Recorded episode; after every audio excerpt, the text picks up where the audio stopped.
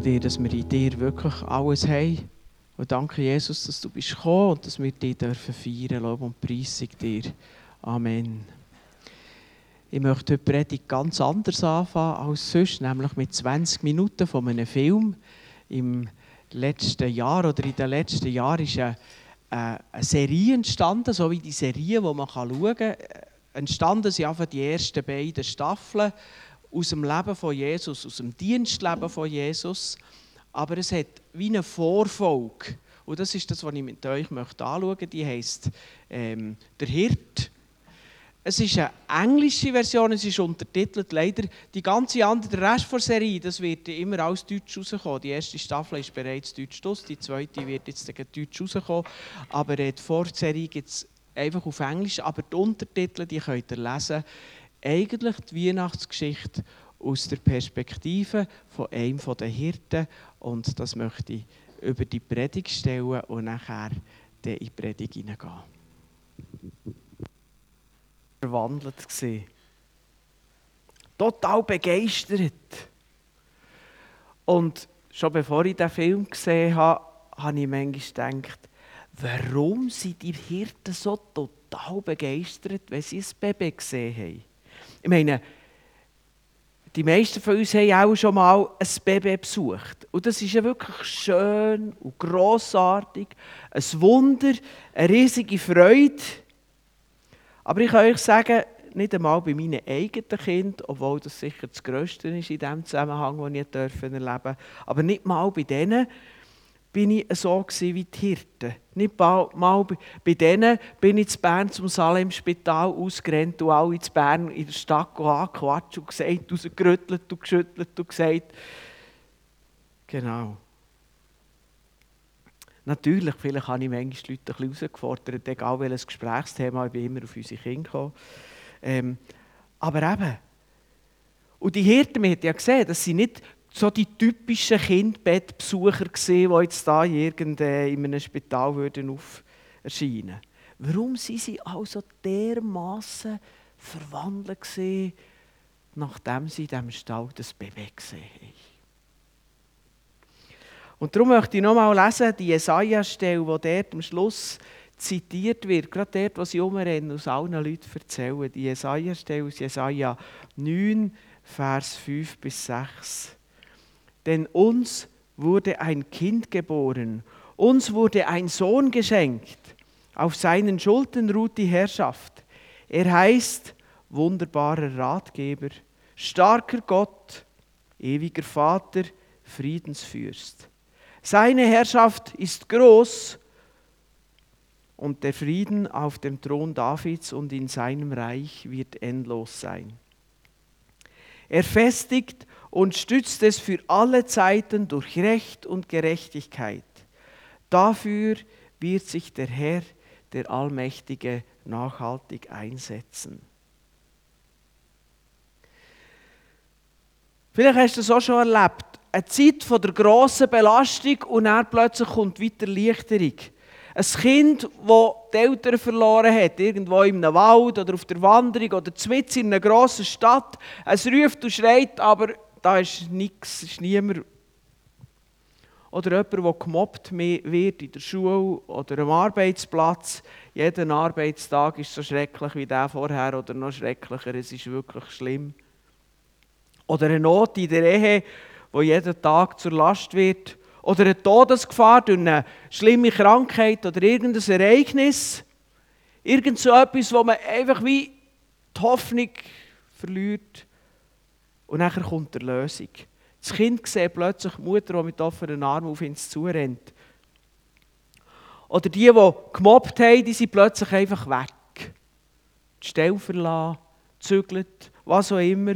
Und die Ruf wird öffentlich wiederhergestellt. Wird gezeigt, dass das eine Logik war, dass dir Unrecht geworden ist. Oder neue Liebe und Freude kommt in die Idee, es gibt wieder Hoffnung, es ist schön zusammen. Todesgefahr löst sich in Luft auf. Entweder ist die Diagnose falsch oder es geht ganz leicht oder irgendetwas hat geändert in dieser Situation, wo die eigentlich hat ganz leicht können zu Tod bringen. Und so fällt plötzlich wie ein Stein der ganze Druck weg. Hast du das so schon erlebt? So wirklich die Anspannung und plötzlich puh, alles fällt weg. Die einen lachen laut raus, die anderen, die anderen heulen und die Dritten bringen vielleicht kein Wort mehr raus, sind ganz still. Das ist dann mehr ein bisschen wie, wie du als Typ bist. Aber einfach der Stein, der weggefallen ist. Überwältigt von der Situation und verwandelt als Auswirkung. Und ich denke, das ist genau das, was die Hirten hier erlebt haben. Sie waren in dieser Armut, dieser Unterdrückung von den Pharisäern, die sich mehr um die Regeln ähm, gekümmert haben, die die wunderbaren Texte haben gelesen und eine Sekunde später sich 100% umgekehrt verhalten haben, diesen Hirten gegenüber. Und ähm, sie sind unterdrückt worden von den Römern, sie, die die Freiheit, so ein Grundbegriff von ihrem Glauben war, die Freiheit, Gott und sie, und sie, die Gott dienen, und die Römer mit ihren Götzen, die überhaupt nichts von dem haben wissen, was sie unterdrückt haben. Und mit dem Baby, das sie gesehen haben, haben sie die ganze Hoffnung verbunden, die hier in diesem Text steht. Sie sehen den zukünftigen Herrscher in diesem Baby. Sie sehen nicht nur das kleine Kind, sondern sie sehen der wunderbare Ratgeber. Einer, der um Hilfe weiss, der den richtigen Rat weiss, der einen Rat weiss, der von Wunder geprägt ist. Wir können das so übersetzen mit der Planer der Wunder. Einer, der selber ist gekommen und ein Wunder ist, aber Wunder gebracht hat.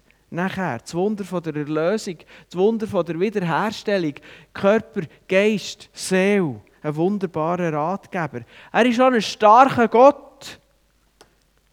Wir können übersetzen, ein Gottheld. Und ein Held ist immer da, für die Leute, die er dafür der Held ist, die Freiheit zu bringen, den Sieg zu bringen. In der Märchen ist der Held immer der, der die Prinzessin aus dem, aus dem Gefängnis befreit. Ein Held in der Geschichte ist immer der, der dem Volk Freiheit gebracht hat. Manche Held hat er für sein Leben gelassen, andere Helden haben überlebt, aber alle waren Helden, weil sie für die anderen die Freiheit und den Sieg gebracht haben. Und Gott ist so eine, oder das Baby ist so ein starker Held, ein Gottheld. Ein ewiger Vater. Ein Vater, wenn es ein guter Vater ist, und das ist hier gemeint, hat immer das Gute für seine Kinder im Sinn. Vater hat man dann noch gebraucht für einen König. Das war eigentlich auch die Aufgabe des Königs, nicht Macht und Prunk anzuhäufen, sondern eigentlich für sein Volk das Gute zu suchen, als der, der die Macht in der Hand hat. Das Kind ist der, der das Gute sucht für jeden Einzelnen und für das ganze Volk. Er ist ein ewiger Vater. Der Zustand wird nie mehr aufhören. Und zuletzt ist er ein Friedenfürst.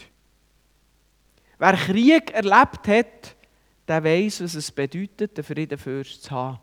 Die Hirten haben es ganz sicher gewusst. Die haben gewusst, was es heisst, den Frieden zu haben.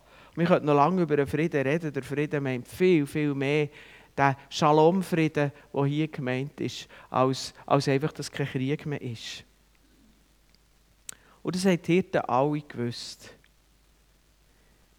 Die Hirten haben gewusst von dem Reich, wo kommt, von Frieden, Wohlfahrt und Sicherheit umfassend. Sie haben ja schon mal im Geschichtsunterricht davon gehört. Und bei Israel ist Geschichtsunterricht und Religionsunterricht das gleiche Fach. Gewesen. Sie haben gehört von David, der plötzlich hat mit allen Finden aufgeräumt und es war Frieden und Sicherheit im Land. Und genau das haben sie vom Messias erwartet der Friedenfürst, der Frieden, Wohlfahrt und Sicherheit bringt. Und genau so ist diesen Hirten die ganze Last abgefallen. 400 Jahre ist es her, seit der letzte Prophet sein Wort weitergegeben hat. Und nachher war in einem gewissen Sinn Stille, warten. Und nachher ist der Tag gekommen, wo eben die Hirten die Engelsbegegnung hatten und im Stall der Messias gefunden haben. Übrigens, das haben die alles längstens geglaubt. Das sehen wir an dem Hirten, der ein bisschen die Hauptperson war. Der hat das geglaubt. Der hat darüber nachgedacht. Der hat geforscht. Der hat das gehört. Der hat gewusst und hat noch mehr wissen. Aber jetzt, von diesem Tag an ist es nicht mehr einfach hören, glauben, wissen, sondern es ist Begegnung. Sie sind jetzt Jesus begegnet, ein Mensch gewordener Gottessohn. Christ, der Retter, ist da, ist für sie nicht einfach ein Lied sondern ist für sie Realität. Das haben sie erlebt, das haben sie gesehen. Sie sind persönlich dabei und das ist so intensiv dass sie weder das Maul noch die Beine können still haben. Und so sind sie gegangen, verwandelt. Das ist Weihnacht. Ich glaube, das gilt genau gleich für dich und für mich. Es ist gut, dass wir wissen, warum Weihnacht ist. Es ist gut, dass wir wissen, dass Jesus nicht einfach ein Baby war, sondern dass er Gottes Sohn war. Gottes Sohn, der schon vor Ewigkeit war. Gottes Sohn. Jesus war bereits bei der Schöpfung dort, noch nicht Mensch geworden. Aber bei uns allen ist unsere Geburt der Anfang. Bei Jesus ist es wie eine Umwandlung. Er hat Menschgestalt angenommen. Er ist Gott geblieben, aber er hat Menschgestalt angenommen. Er hat auf seine göttliche Macht verzichtet und ist ein Baby geworden. Das ist gut, das zu wissen. Es ist gut zu wissen und zu glauben, dass er der Erlöser, der Retter und der Friedenfürst ist. Aber ich glaube, was wir wirklich brauchen, ist das, was die Hirten hier erlebt haben. Die persönliche Begegnung. Immer wieder neu, ganz persönlich ihm begegnen. Die Geschichte geht noch weiter. Im, Im, Lukas 2 wird die Geschichte der Hirten, die zu, zu Jesus sich auch, ähm, erzählt. Und die Geschichte hört nachher im Lukas 2,20 auf. Die Hirten kehrten zu ihren Herden auf den Feldern zurück. Sie priesen und lobten Gott für das, was der Engel ihnen gesagt hatte und was sie gesehen hatten. Alles war so, wie es ihnen angekündigt worden war. Auf uns übersetzt, die Hirten sind zurück in ihren Alltag. Sie haben wieder zu den Schaffellen schauen. Dort wollen, das war eine wichtige Aufgabe und dort sind sie dran. Zurück in den Alltag. Aber sie sind von jetzt an verwandelt zurück in den Alltag. Und wenn wir durch das Neue Testament lesen, sehen wir immer wieder, Menschen sind zurück nach der Begegnung mit Jesus verwandelt zurück in den Alltag. Der Petrus ist Jesus begegnet. Er ist vor ihm auf die Knie und hat gesagt, Gang von mir weg, ich bin ein sündiger Mensch. Jesus hat gesagt, nein, komm jetzt mit mir. Der Petrus war ein verwandelter Mensch. Der Paulus ist Jesus begegnet, der in dem Licht, wo Jesus ihm erschienen ist. Und der Paulus ist weiter zurück in den Alltag als verwandelter Mensch. Der Zachäus, der Zöllner, der auf den Baum gestiegen ist und Jesus kommt vorbei und sagt, kannst du runterkommen Baum, ich muss jetzt bei dir einkehren. Er ist Jesus begegnet und er ist zurück in den Alltag als ein verwandelter Mensch. Und ich wünsche dir und mir eine solche Begegnung die, die, die, die Person, die ich genannt habe, die haben sich selber nicht verwandelt. Die haben nicht gesagt, oh, das hat mich jetzt überzeugt, jetzt tue ich mich verwandeln. Die sind verwandelt worden aus der Begegnung raus. Und das wünsche ich dir und mir. Das ist die Verwandlung grundsätzlich, wenn ein Mensch Christ wird. Wenn er sagt, Jesus, hier ist mein Herz, komm du rein, lebe in mir. Aber es ist schon eine Verwandlung, die wir als Christen immer wieder neu brauchen. Und so möchte ich zum Abschluss von dem Gottesdienst möchte ich eigentlich, dass wir aufstehen und zusammen beten. Ich tue euch vorbeten, ein Gebet von der Begegnung mit Jesus. Wir gehen auch noch mal in eine Zeit hinein, wo wir ein paar Lieder singen. Zuerst ist ein passendes Lied, das ist eigentlich eines von Johann Sebastian Bach. Ich stehe an deiner Krippe hier. Eigentlich das, was die Hirten können als erste singen. Und ähm, dass wir das dann singen. Aber zuerst möchte ich beten und du darfst, wenn du willst, darfst du mitbeten. Einfach ein Gebet von der Begegnung. Aber stehen wir doch auf, um zusammen zu beten.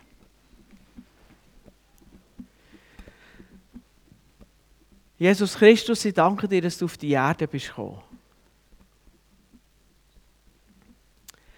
Ich danke dir, dass du uns, zu uns bist gekommen, dass wir dir begegnen dürfen. Und auch wenn du heute lieblich wieder in den Himmel gefahren bist und nicht mehr da bist, sichtbar für unsere Augen. So glauben wir doch, dass du heute da bist. Und Jesus, ich bitte dich, dass du mir persönlich begegnest. Begegne du mir so, wie du den Hirten begegnet bist oder den anderen Personen in der Bibel. Ich will verwandelt werden, wenn ich heute zurück in den Alltag gehe. Danke vielmals, dass du bist gekommen. Amen.